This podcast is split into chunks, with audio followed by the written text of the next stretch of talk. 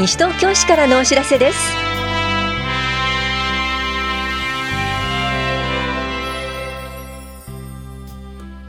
今日は認可外保育施設等に通う子どもの幼児教育保育無償化の手続き。小規模公園緑地活用の企画募集などについてお知らせします。インタビュールームお話は西東京市危機管理課の小林裕二さん。テーマは特殊詐欺に騙されないで私は大丈夫と思う前に対策をです。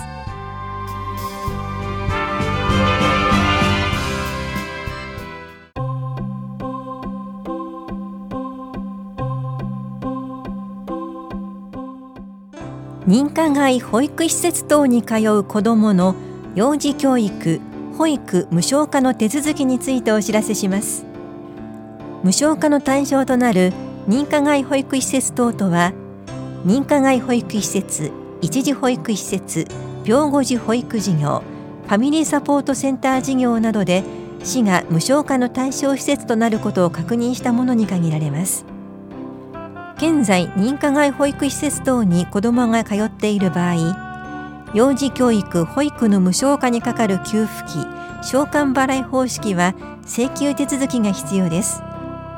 これは保護者が利用料などを施設へ全額支払い後から市が保護者へ給付費を支払う方式のため対象施設に支払った保育料利用料などに対する子育てのための施設等利用給付を受けるには請求手続きが必要です。ただし利用前に給付認定を受けている方が対象です。請求方法は利用先によって異なりますので詳細は市のホームページをご覧ください。なお施設を通じて手続き書類を受け取っている方はその書類の案内に従ってください。詳しくは子育て支援課までお問い合わせください。また4月から無償化制度対象となる認可外保育施設等を利用する方は子育てのための施設等利用給付認定を受けることが必要です。必ず施設の利用前に手続きを行ってください。現在すでに認定を受けている方は手続き不要です。新しく利用開始する方または3歳児クラスになる方が対象です。無償化の対象となるのは保育の必要性の認定を受けており0から2歳児クラスが新3号認定住民税非課税世帯で月額上限が4万2000円。3歳から5歳児クラスの要件は新2号認定で月額上限は3万7000円です。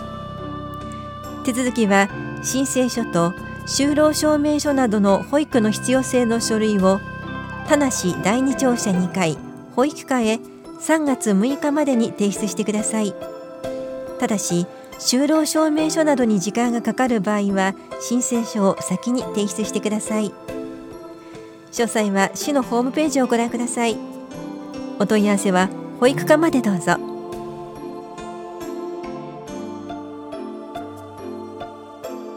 小規模公園緑地活用の企画募集のお知らせです。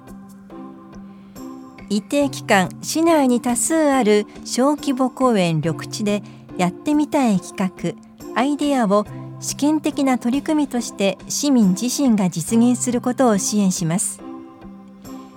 企画は活動する人たちが楽しいこと誰でも活動に参加できること地域のためになることです。詳細は緑公園課までお問い合わせください。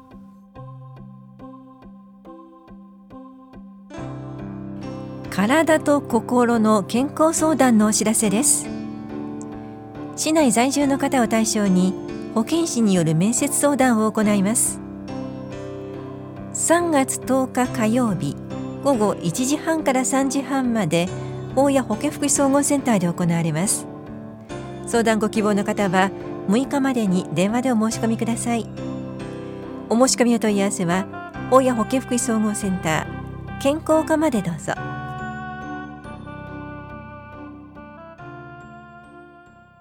インタビュールーム。お話は西東京市危機管理課小林裕二さん。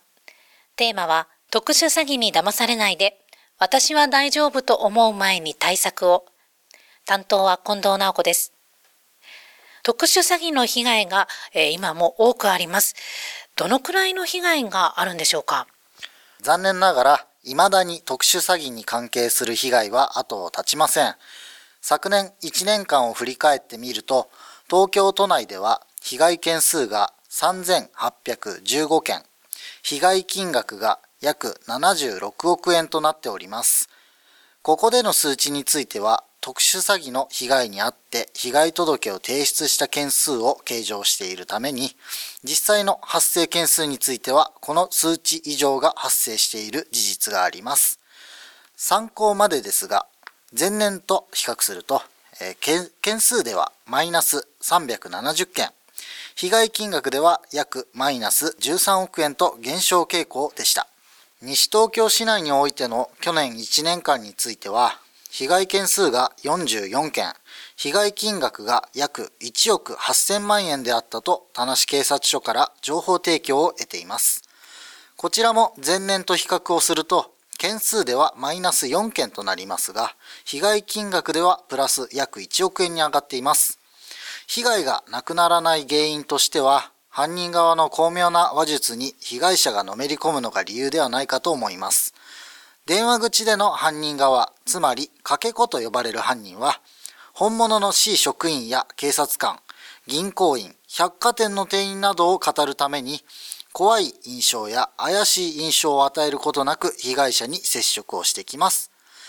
警視庁の調べでは、特殊詐欺被害者の9割以上の方が、私は騙されないと考えていたとの結果も報告されています。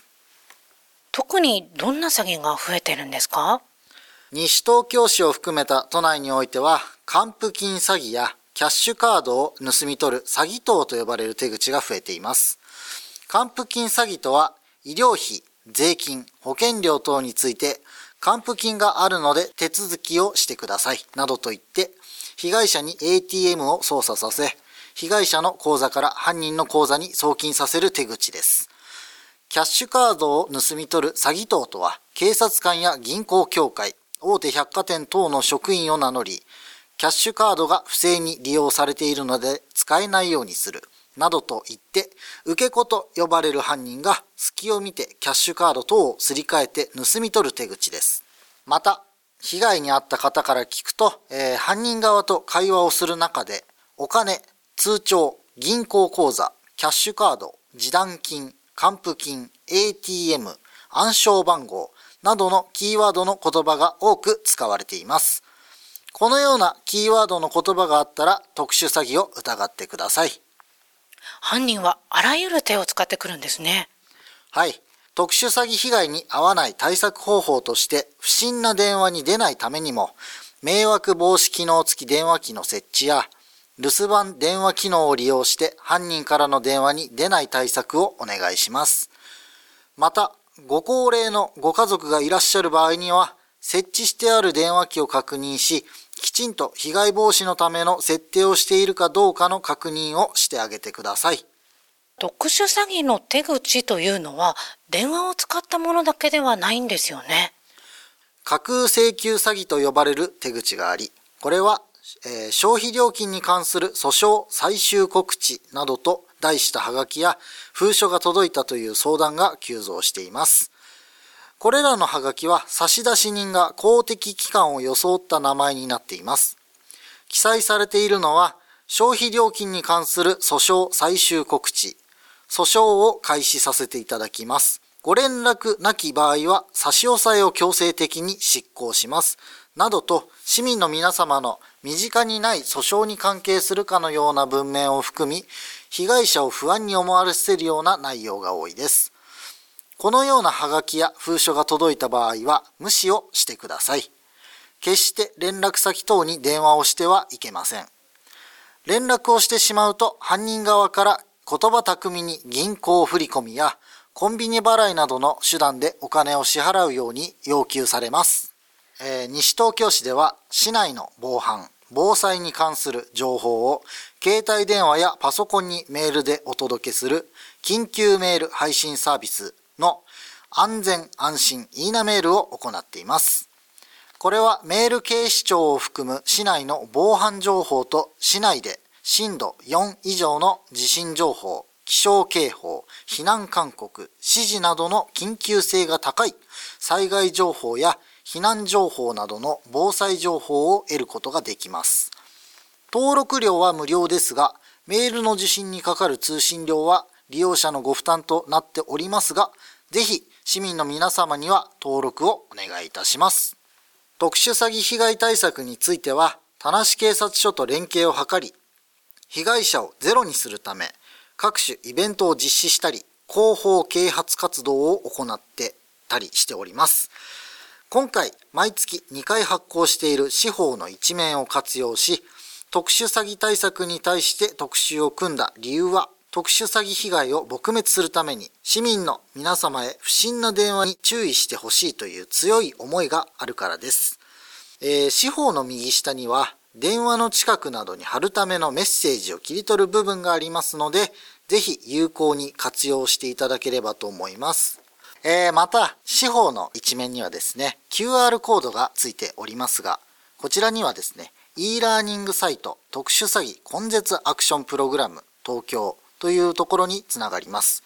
こちらの中には特殊詐欺の最新手口や対策のほか、実際の犯人の音声なども随時公開をしておりますので、こういったものを聞きながら今後の防犯対策の参考としていただければと思います。インタビュールーム、テーマは特殊詐欺に騙されないで、私は大丈夫と思う前に対策を。お話は西東京市危機管理課小林裕二さんでした。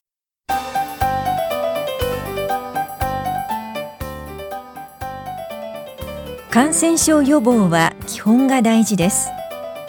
新型コロナウイルスインフルエンザ対策についてお知らせします。感染症予防のため手洗いを積極的に行いましょう。手洗いは石鹸を使ってこまめに洗いましょう。また咳やくしゃみをする際は口と鼻をティッシュで覆うなどして直接人にかからないようにしましょう。新型コロナウイルスについてご不安がある方は多摩小平保健所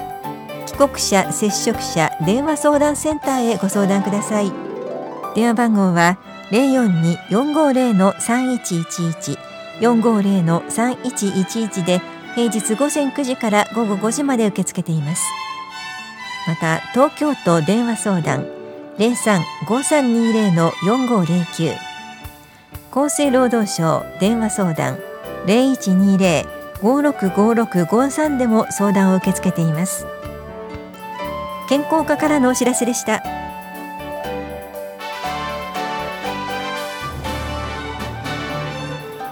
新型コロナウイルス感染症の拡大防止のため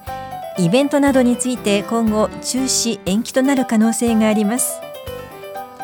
最新情報は市のホームページをご覧になるか西東京市役所へお問い合わせください。電話番号は